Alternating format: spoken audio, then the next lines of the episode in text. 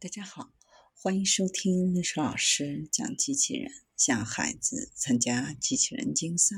创意编程、创客竞赛的辅导，找历史老师。欢迎添加微信号幺三五三五九二零六八，或搜索钉钉群三五三二八四三。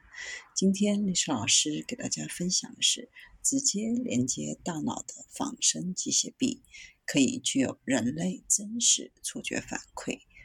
科学家们设计了一种仿生手臂，可以利用微型机器人的帮助重建上肢时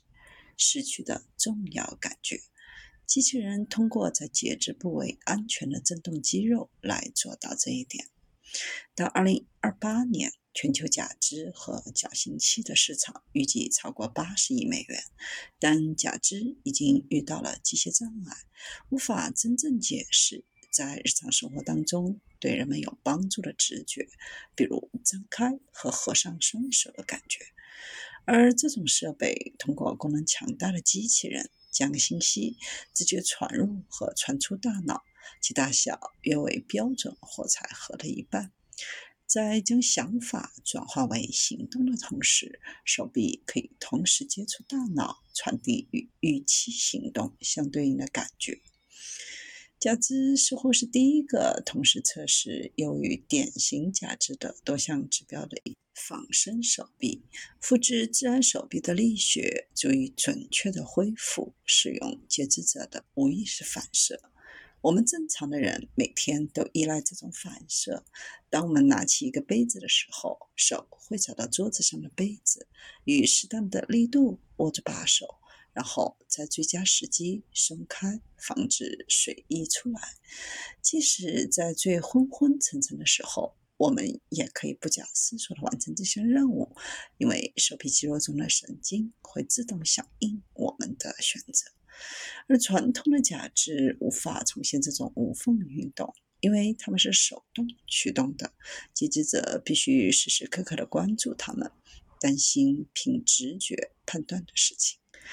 在两个研究对象上测试设备使用前所未有的分析工具以后，发现对象恢复到截肢前的反射行为，包括直观的抓握和自然的眼球运动。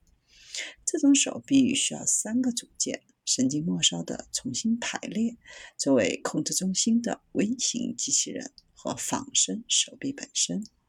首先，外科手术将截肢者未使用的手臂健康部位的神经末梢，那些曾经专门用于移除的部分，比如指尖，将它们插入到截肢的部位。其次，将仿生手臂放置在截肢部位，将小机器人安装在插座当中。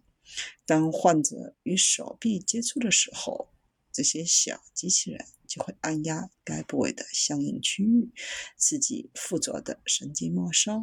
让肌肉嗡嗡作响，产生这些复杂的手部运动的感知。研究人员修改了现成的假肢，而不是从头重新开始做起，就是希望能够快速将这种机器人设备送到康复诊所，从而使它们比传统假肢。更具帮助意义。